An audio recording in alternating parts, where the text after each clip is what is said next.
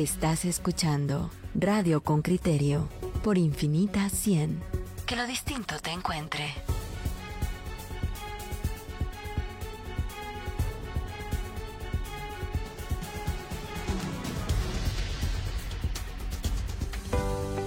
Este espacio es presentado por la Municipalidad de Villanueva. Somos gente de trabajo.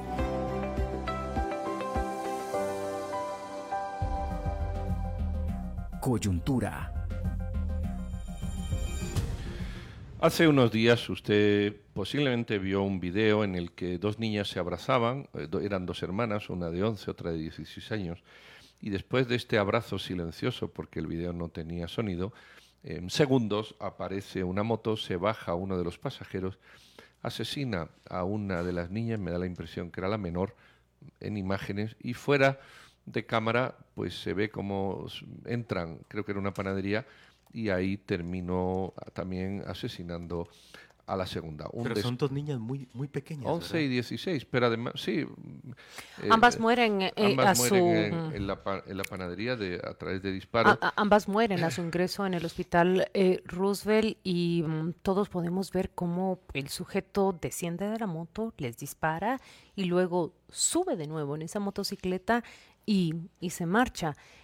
al mismo tiempo, paralelo a estas noticias, recibimos alertas de que la tasa de homicidios aumenta de una manera dramática en octubre. Y José Manuel Pazán trata de reportar lo que se conoce alrededor de ese doble crimen y también sobre el aumento e incremento de la tasa de homicidios. Escuchemos esta nota. Reportero con criterio. Un abrazo es lo último que hicieron dos adolescentes de 16 y 11 años antes de ser baleadas en una panadería de la segunda calle y 14 avenida de la zona 4 de Villanueva el sábado pasado. Las imágenes de un video que se hizo viral en redes sociales muestran que después del abrazo intentan huir, pero un sujeto las alcanzó, les disparó y luego huyó en una motocicleta junto con otro hombre. Las menores fueron llevadas al hospital Roosevelt donde ambas fallecieron. Este es un caso que se suma a la escalada de hechos criminales a nivel nacional que registra el Instituto Nacional de Ciencias Forenses INACIF, cuyas estadísticas documentan documentaron 420 muertes violentas en octubre. La cifra es la más alta de 2021. El ataque a las menores quedó grabado en una cámara de seguridad del negocio y son evidencia que recolectó un equipo de la Policía Nacional Civil especializado en temas de femicidios vinculados a pandillas, pues a ese contexto apuntan los investigadores sobre el doble crimen. David Boteo, jefe de la División Nacional contra el Desarrollo Criminal de las Pandillas de Panda, dice que conocen casos de menores que reciben zapatos, ropa y teléfonos a cambio de entregar celulares en comercios o recibir el dinero de las extorsiones Poteo dice que no entregar cuentas cabales a las pandillas y quedarse con 10 o 20 quetzales le puede costar la vida a estos niños o adolescentes, quienes también pierden la vida por negarse a participar en esos hechos. El reclutamiento de niños y adolescentes que en muchas ocasiones es por el hecho de vivir en un área, un área roja o un área marginal donde hay pocas oportunidades para los niños y adolescentes. Son fáciles de cooptar por las pandillas cuando un pandillero rival se va a meter a otro sector a entregar un teléfono celular o a a cobrar una extorsión a un sector donde opera la pandilla rival, eso significa muerte. Los jefes de clica pues ordenan darle luz verde, es porque donde quiera que lo encuentren, en el lugar que sea, lo tienen que asesinar. Walter Benchú, investigador del Centro de Investigaciones Económicas 100, cuenta que el número de los hechos criminales en estos meses está relacionado con la reactivación económica. Existen ciertos factores sociales de fondo que no han cambiado, ¿verdad? Y, y que incluso podrían haber empeorado en 2020, 2021, como el tema de los ingresos de las personas, la marginación de ciertos sectores de la sociedad, principalmente quizá algunos jóvenes que se involucran en temas delictivos o con grupos criminales, esos factores que de fondo persisten hacen que nuevamente estas tasas de homicidio regresen a la normalidad, digámosle, o a niveles bastante altos. El 4 de noviembre, el Observatorio de los Derechos de la Niñez, junto con el INASIF, informaron que hasta septiembre de este año se contabilizaron 381 niños o adolescentes muertos de forma violenta. De esas 290 son niños y 91 niñas. Las estadísticas del CIEN revelan que entre enero y septiembre de 2021 se registraron 2.053 homicidios, 168 más que durante el mismo periodo de 2020. Datos del CIEN dan cuenta que los municipios con más homicidios a nivel nacional hasta septiembre son Guatemala, Villanueva y Misco en el departamento de Guatemala. José Manuel Patzán, Radio con Criterio. Después de haber escuchado la nota, vamos a hablar con Carlos Mendoza, él es fundador de Diálogos y lleva tiempo dándole seguimiento muy preciso a todos los temas de violencia e inseguridad. Carlos, eh, buenos días, ¿cómo estás? Buenos días, Pedro, es un gusto estar con ustedes. Igualmente, hemos visto las gráficas que habéis publicado de 20, 19 y 21. Efectivamente, se ve, se ve a partir que finales de noviembre un incremento comparándola con el, con el 19, porque el 20 es atípico, ¿qué interpretación, aunque es de corto plazo todavía, eh, te dan este, este incremento de, vamos a decir, de septiembre a noviembre? Eh, gracias, Pedro, por la oportunidad de explicar el indicador de corto plazo que genera diálogos. Este es un indicador que mide lo que ocurre en los últimos 30 días y esto lo hacemos con los datos disponibles que publica el INASIF, que es la única entidad que publica en su sitio web datos de cómo va la violencia día con día. La gráfica que ustedes vieron por redes sociales está actualizada al 5 de noviembre y en realidad la tendencia al alza se ve desde un mínimo que hubo el día 2 de septiembre cuando el indicador mostraba que habían 297 necropsias en los últimos 30 días, el 2 de septiembre, y a partir del 20 de septiembre ya era evidente que había una tendencia al alza. Por eso eh, sacamos una alerta en el sitio web de diálogos sobre esa problemática porque estaba ya por encima de la tendencia del año pasado, que si bien fue un año atípico, este indicador está midiendo eh, lo que ocurrió en los últimos 30 días, por eso es de corto plazo. Y evidentemente era un momento en el que sí estaba alejándose demasiado de la tendencia observada el año pasado.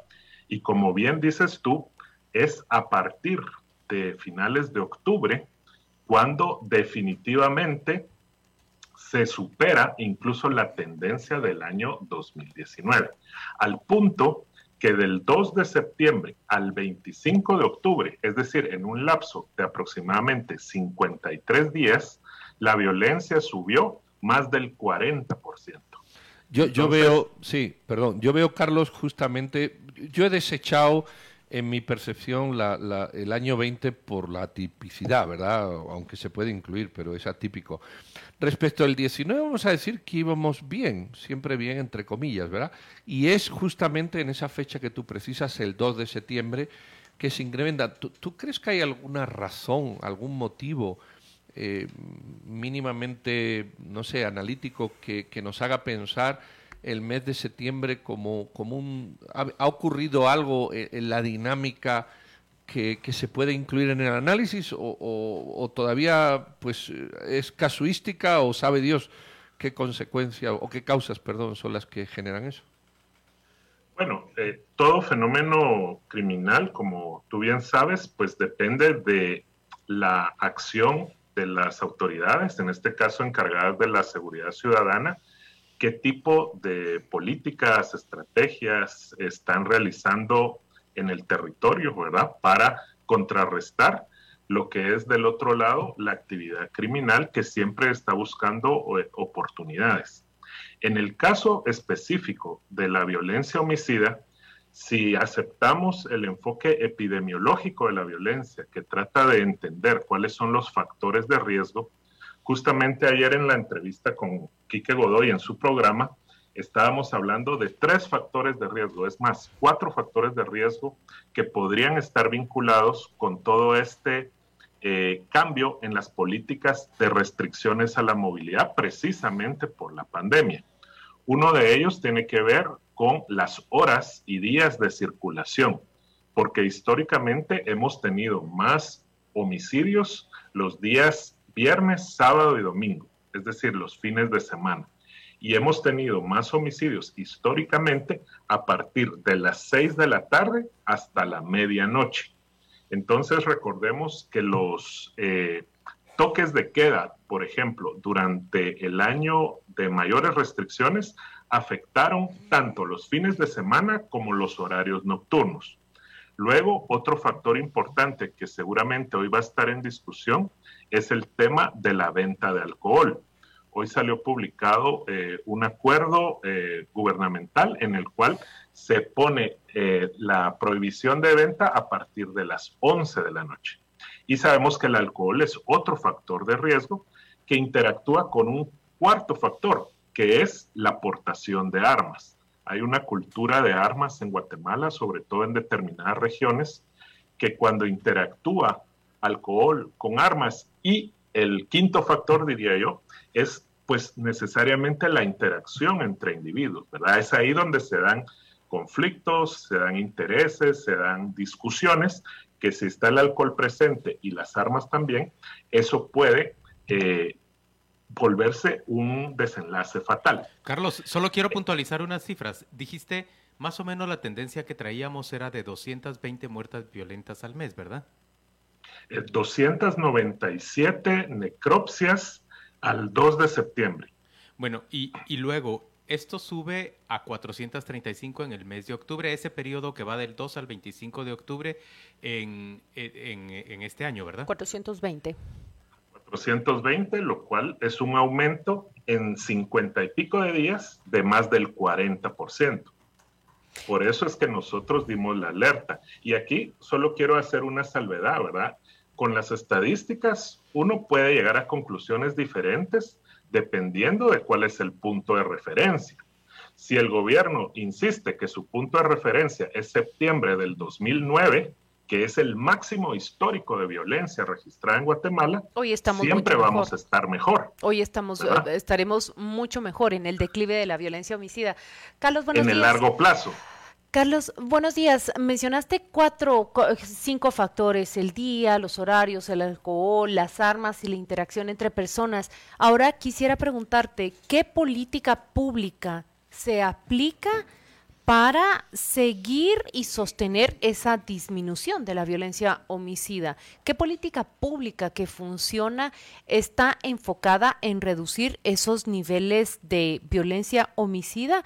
Y por supuesto, ¿qué efecto tiene sobre todos ver esos videos desde nuestros celulares donde dos niñas se abrazan y luego son asesinadas. Yo, yo tengo también presente las imágenes del el hombre que, que, desciende de una motocicleta y asesina a una mujer en Fraijanes cuando entraba a su condominio. Em, tus comentarios, por favor. Gracias por la pregunta, Claudia. Eh, lamentablemente, en el caso específico de Guatemala, tenemos una gran carencia en términos de evidencia empírica sobre qué políticas de seguridad ciudadana funcionan y cuáles no. Para empezar, la Policía Nacional Civil ni siquiera publica de oficio los datos de violencia homicida y otros crímenes. Nosotros tenemos que pedirlos mes a mes, igual que otras instituciones que siguen el fenómeno, por ley de acceso a información pública. Eso no nos permite tener información oportuna como este tipo de indicadores de corto plazo que nos permiten ver cuando hay un cambio en la política, como este tema de las horas para venta de alcohol, cómo afecta inmediatamente otro tipo de comportamientos, como podría ser incluso accidentes de tránsito por la madrugada. Entonces, a lo que voy es de que en Guatemala generalmente se implementan eh, políticas de seguridad ciudadana, pero no se implementan basados en la información disponible y mucho menos se evalúan si tuvieron resultados. Entonces, eh. esa es una gran limitante. Tenemos que ver hacia afuera qué es lo que pasa en otros países para ver qué funciona y qué no funciona y qué podría funcionar acá, dadas nuestras características. Eh, Carlos, sí. Yo, yo, estoy, yo estoy intentando ver las tres gráficas y hay un punto de cruce mm, imaginario que es el mes de septiembre. En el mes de septiembre se produce un incremento de la violencia homicida respecto tanto de 2019 como de 2020. El de 2020 mm, creo que lo estamos reflexionando sobre la posibilidad de que los cambios, eh, bueno, tú lo has dicho, ¿verdad? En, los horarios, el expendio de alcohol, el tráfico, etcétera. Creo que 2000, 20 más o menos lo tenemos, o puede estar mapeado. Ahora, estando, habiendo estado todo el año por debajo de la cifra de 2019, sí me preocupa que a partir también de septiembre, de final de septiembre, se supere la de 2019, porque eso ya no, no tiene por qué obedecer necesariamente a los cambios eh, en cuestiones de epidemia. ¿O puede haber otros aspectos que no sé si conviene destacarlos? Sí, eh, eh, estaba por responder esa pregunta, Pedro, porque nosotros estamos viendo los datos, pero no tenemos acceso a la parte que yo te mencionaba de políticas públicas de seguridad ciudadana, ¿verdad? No tenemos acceso a ningún plan de acción de la Policía Nacional Civil, qué estrategias está haciendo. Podemos ver lo que no está haciendo y podemos ver algunas acciones, ¿verdad? Como el estado de sitio en el store, donde manda a un amplio contingente de policías. No sabemos cuántos, porque incluso por ley de acceso a información pública no nos quisieron decir cuántos agentes de la policía habían sido desplazados al store, porque eso puede ser una explicación. Tú estás distrayendo recursos de la fuerza policial hacia un territorio específico y por lo tanto dejas vacío el resto del territorio o con una menor presencia. Y por otro lado, no tenemos acceso a información de inteligencia de las acciones del crimen organizado, que también hay que clarificar que en Guatemala generalmente hemos sobreestimado el rol del crimen organizado, o sea, narcotráfico y pandillas evidentemente utilizan la violencia para sus fines, pero no son los principales responsables de toda la violencia en el país. Aunque Carlos, el entrevistado de José Manuel Pazán, que es especializado en la unidad de pandillas en el sur de la ciudad, en Villanueva, habla justamente de este tipo de crímenes a menores, esencialmente.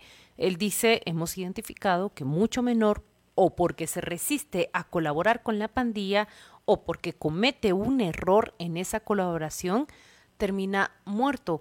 ¿Cuánto de lo que nosotros vemos puede ser atribuido a pandillas? Yo veo, por ejemplo, ese video y es muy corto para llegar a una conclusión. Luego pienso en el otro video de Fraijanes y repito lo mismo, pero lo que puedo observar en ambos es la libertad y la impunidad con la que parecen actuar los sujetos. Sí, eh, cuando empezó esta administración de gobierno, ustedes recordarán que el presidente envió al Congreso de la República una iniciativa para etiquetar como terroristas a los miembros de las pandillas. En ese contexto, nosotros hicimos un análisis de la base de vida de la Policía Nacional Civil, que es una hoja de Excel donde la policía pone todas las características de cada uno de los crímenes, incluyendo el móvil o el agresor en los casos donde lo tienen, por supuesto, que eh, es alrededor de un 40% de los casos. Al hacer el análisis del agresor, eh, pudimos dimensionar que en el peor de los últimos cuatro años se podía relacionar con pandillas hasta el 14% de la violencia homicida de ese año, no más del 14%. Igual, en el caso de narcotráfico, por ejemplo, no se puede ni siquiera atribuir un 5%, incluso menos de la responsabilidad sobre los homicidios. Por eso nosotros enfatizamos mucho el tema de las relaciones interpersonales, los conflictos entre individuos que muchas veces incluso se conocen y hay problemas de venganzas, de celos, de riñas intrafamiliares históricas, etcétera, más esta cultura de la violencia. Carlos, entonces, entonces tenemos que pensar que si se produce ahorita la ampliación de, del periodo en el que se pueden expender licores hasta las 11 de la noche, vamos hacia las fiestas del fin de año que conducen a que muchas más personas salgan. En general, estamos viendo cómo se relajan las, las medidas respecto al COVID y vemos que hay un interés político-económico del gobierno de mantener el estado de sitio en, en Izabal, lo cual significa pues distraer eh, personal de la policía en ese, en ese municipio para defender la producción de, de metales de la mina. Eh, la previsión es que vamos a tener un incremento aún más de, de, de violencia hacia fin de año, ¿no? Pues generalmente, específicamente en los días de Navidad y Año Nuevo, no necesariamente aumenta la violencia, aunque sí alrededor de los días en que se paga el aguinaldo, igual como ocurre a medio año con el bono 14, hay cierta sensibilidad ahí eh, al indicador, porque pues los criminales saben que la gente anda con dinero en la calle. Y ahí matizar dos cosas. En, la entrevista anterior que se le hizo a mi colega Walter Menchú, él mencionaba de que las condiciones socioeconómicas de la población se han deteriorado con la pandemia. Y eso es evidente, aunque todavía no lo hemos medido, pero es lo lógico que ocurrió. Ahora, ese tipo de condiciones económicas que se deterioran no necesariamente aumenta la violencia homicida. Generalmente aumenta otro tipo de crímenes al patrimonio o crímenes eh, violentos que tienen que ver con eh, robos y asaltos, ¿verdad? No necesariamente con homicidios propiamente dicho. Habría que hacer esta distinción. Pero yo creo que la pregunta de Claudia iba en la dirección de otros factores institucionales que sí podrían estar afectando no solo la tendencia de corto plazo, sino la de largo plazo. ¿Y a qué me refiero aquí? Al deterioro institucional que está sufriendo el país, ¿verdad? Un ministerio público que está deteriorado institucionalmente, ya se dedica a otras cosas, no persigue a los criminales y esto manda señales a esas personas que actúan racionalmente viendo la probabilidad de ser capturados y de ser procesados. Cuando ellos ven que esa eh, probabilidad disminuye, pues aumenta mm. la probabilidad de que ellos cometan sus actos criminales. Esa capacidad está instalada. Recuerdo, por ejemplo, con precisión las investigaciones para ubicar a los sicarios eh, en el asesinato de mm, Francisco Palomo, el abogado, eh, la búsqueda, el seguimiento. Me pregunto si esa capacidad instalada en ese momento se ha profesionalizado aún más, sigue en el Ministerio Público y en la Policía Nacional Civil. Pues e, ese creo que es parte del trabajo que, que le corresponde a la prensa, ¿verdad? Ver cómo se han dado esos cambios dentro del Ministerio Público, porque yo recuerdo que cuando hubo cambio de administración en el Ministerio Público y a pesar de acciones que ya se notaban que iban en otra dirección, yo le pregunté a exfiscales por qué ellos pensaban que aunque había ese deterioro, seguía bajando la violencia. Y ellos me decían, bueno, es que en la unidad de métodos especiales, nosotros antes de salir del MP dejamos más que duplicada la fuerza operativa de la unidad de investigaciones especiales. Yo no sé ah, realmente ahora qué ha pasado con esa unidad que era las escuchas telefónicas con orden de juez, que según eh, la exfiscal anterior ayudaba a reducir hasta o a prevenir más bien 700 homicidios al año. Y según exministros de gobernación anteriores, 500 homicidios al año se prevenían por las escuchas telefónicas. Si se han desmantelado muchas eh, estructuras operativas de inteligencia eh, contra el crimen en el MP, eh, pues ahí podría haber una pista. Pero eso es una suposición o es una realidad, porque... No sé, por eso pregunto la que disminución, hay que investigarlo. Sí, pero yo veo en la tendencia que la disminución del crimen ha existido hasta el 1 de septiembre hasta el 1 de septiembre ha habido una reducción del crimen. E, el, el 19 ya, ya, sabemos que es atípico, pero perdón, el 20, pero comparando... No, no, no, basta decir que el, que el 20 fue atípico, o sea, en el fenómeno de la violencia esto es un poco como cuando uno baja de peso o está subiendo de peso, ¿verdad? Cuando pasan las navidades y te comes cuatro tamales y subes cinco libras, no puedes decir, ah, descartémoslo porque acaba de pasar la Navidad a hacer mi referencia respecto a junio. los cierres que hubo, eh, Carlos, eh, eh, sí tuvieron una incidencia en denuncias, en temas de violación. Entonces, ese descenso producto de los cierres de la pandemia, que es el año atípico, es evidente que tuvieron un impacto en, el tema de la violencia. No, no es nada nuevo. Por eso, puede que haya otras cosas, pero esos cierres lo tuvieron. Sí, por eso, por eso yo digo de que para poder comprender este aumento, que también lo hay en el corto plazo y no lo podemos obviar, tenemos que entender qué es lo que está haciendo o dejando de hacer las autoridades encargadas de seguridad ciudadana y de persecución del crimen, y por otro lado, qué es lo que están haciendo los criminales. Pero recordemos que los criminales no son responsables eh, ni siquiera del 50% de los homicidios. Podría ser que en este aumento de 40% en 50 días sí se pueda ubicar directamente con cierta actividad criminal como sicariato, o robo de celulares o otro tipo de actividad, pero eso nos lo tiene que contar la autoridad. Carlos, Tenemos que pedirle cuentas a la autoridad. Yo sé que lo tuyo es más eh, eh, una investigación de tendencias estadísticas y no de casos específicos, pero ¿te sorprende, por ejemplo, que ha pasado ya cuánto tiempo del crimen de esta pareja en la zona 14 eh, que fue enterrada en su propio jardín sin que aún tengamos noticias concretas de qué fue lo que ocurrió? O de esas tres personas que fueron tomadas en un vehículo y luego sus cadáveres dispersos en diferentes puntos de, del país. Eh, ¿te, sorprende esa clase de hechos que, que, llaman tanto la atención? A pesar de ser eh, casos de alto perfil, ¿verdad? No sabemos de parte del Ministerio Público, supongo que tal vez van a decir que son investigaciones en reserva, ¿verdad? De las cuales no podemos conocer los avances pero cuando no hay eh, investigación pronta, ¿verdad? cuando la justicia no logra eh, capturar, entonces se aumenta efectivamente el indicador de impunidad y esa percepción, esa señal de que se tolera más impunidad, genera crímenes en todo sentido, dentro del hogar, fuera del hogar, en, en, el aparato burocrático del Estado por medio de corrupción, etc. Por eso es que es tan importante que la señal que da el Estado es de lucha contra la impunidad. Muy bien, Carlos Mendoza, muchísimas gracias por esta charla. Carlos Mendoza es fundador de Diálogos, en donde se hacen pues este tipo de análisis que él nos acaba de comentar. Feliz día y muy amable.